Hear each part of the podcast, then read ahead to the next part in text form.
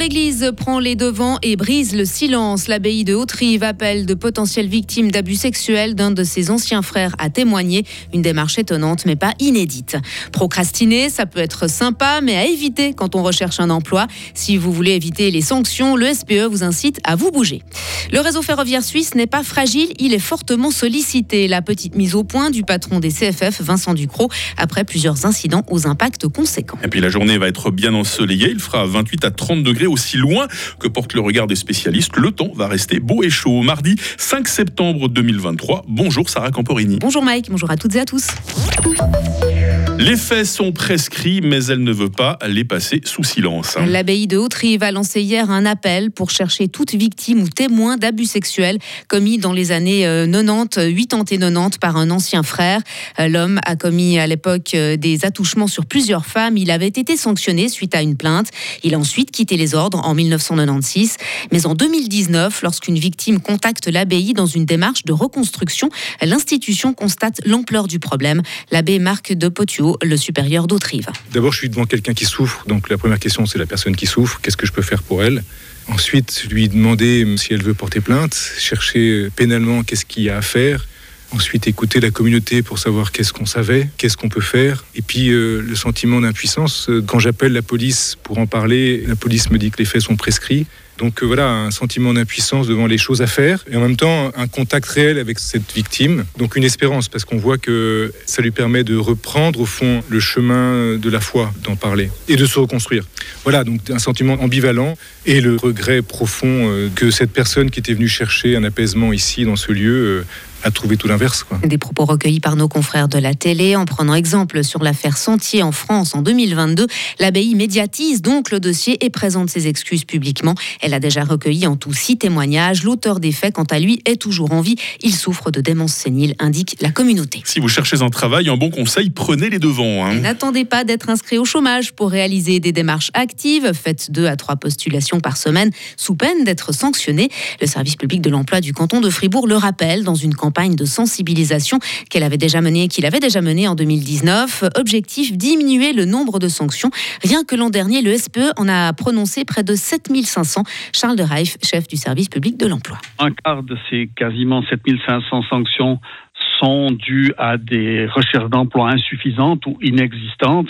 Et notre objectif, c'est clairement de diminuer le nombre de sanctions en lien avec ce souci-là pour deux raisons. Tout d'abord, bien sûr, pour le, bien des demandeurs d'emploi. S'ils sont informés, eh bien, ils ne risquent pas d'être sanctionnés. Et puis, bah, la masse de travail pour nous est importante aussi.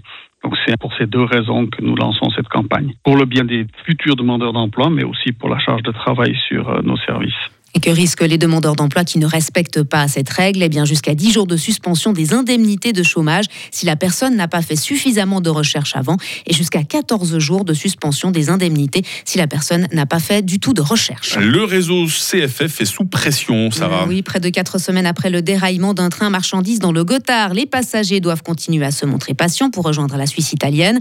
À la fin 2021, c'était le trou de Tolochna qui perturbait le trafic en Suisse romande. Alors, selon Vincent Ducrot, le patron des CFF, ces incidents ne prouvent pas la fragilité du réseau ferroviaire suisse, mais qu'il est particulièrement sollicité et qu'un problème local peut avoir de lourdes conséquences. Vincent Ducrot. La seule difficulté qu'on a dans le ferroviaire, c'est qu'on est lié à ces deux rails. Donc s'il y a quelque chose sur ces deux rails, on peut pas vite passer à côté. Voilà, ça c'est un petit peu euh, là que réside notre fragilité. Après, c'est vrai que certaines lignes, on n'a pas suffisamment de redondance. Hein. C'est le cas de Lausanne-Genève où, le, où on euh, on on n'a pas de redondance en cas de problème. Voilà, c'est aussi un choix des politiques. Est-ce qu'on va vouloir mettre de l'argent dans ce système? Le Conseil fédéral a répondu partiellement en disant on fait un tunnel entre Perrois et, et Alamant, tant mieux. Et puis il faudra certainement continuer dans les prochaines générations à améliorer ce système. Le prix des billets ou places dans les trains, nous avons posé toutes ces questions au patron des CFF. Une interview à écouter dans 30 minutes.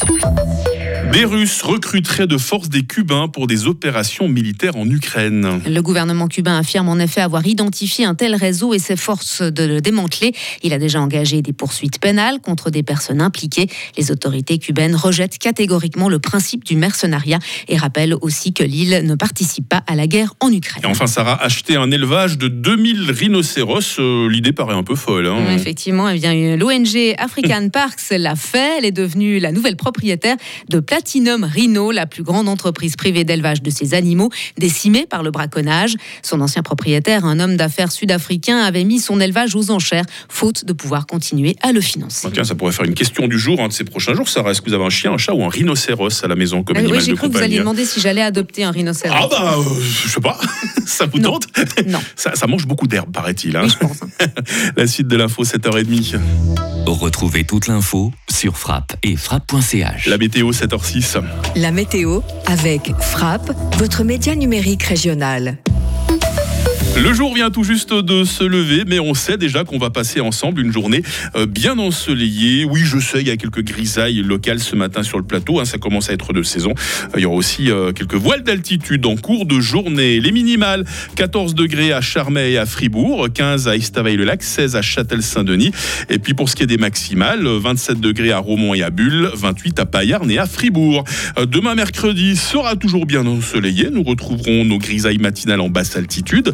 Euh, il fera 15 degrés au lever du jour. Il fera au maximum euh, 30 degrés. Et ces 30 degrés continueront à s'afficher au mercure jeudi, vendredi et samedi. Dimanche s'annonce un peu moins chaud, 28 degrés. Peut-être un peu plus orageux également dimanche. hein.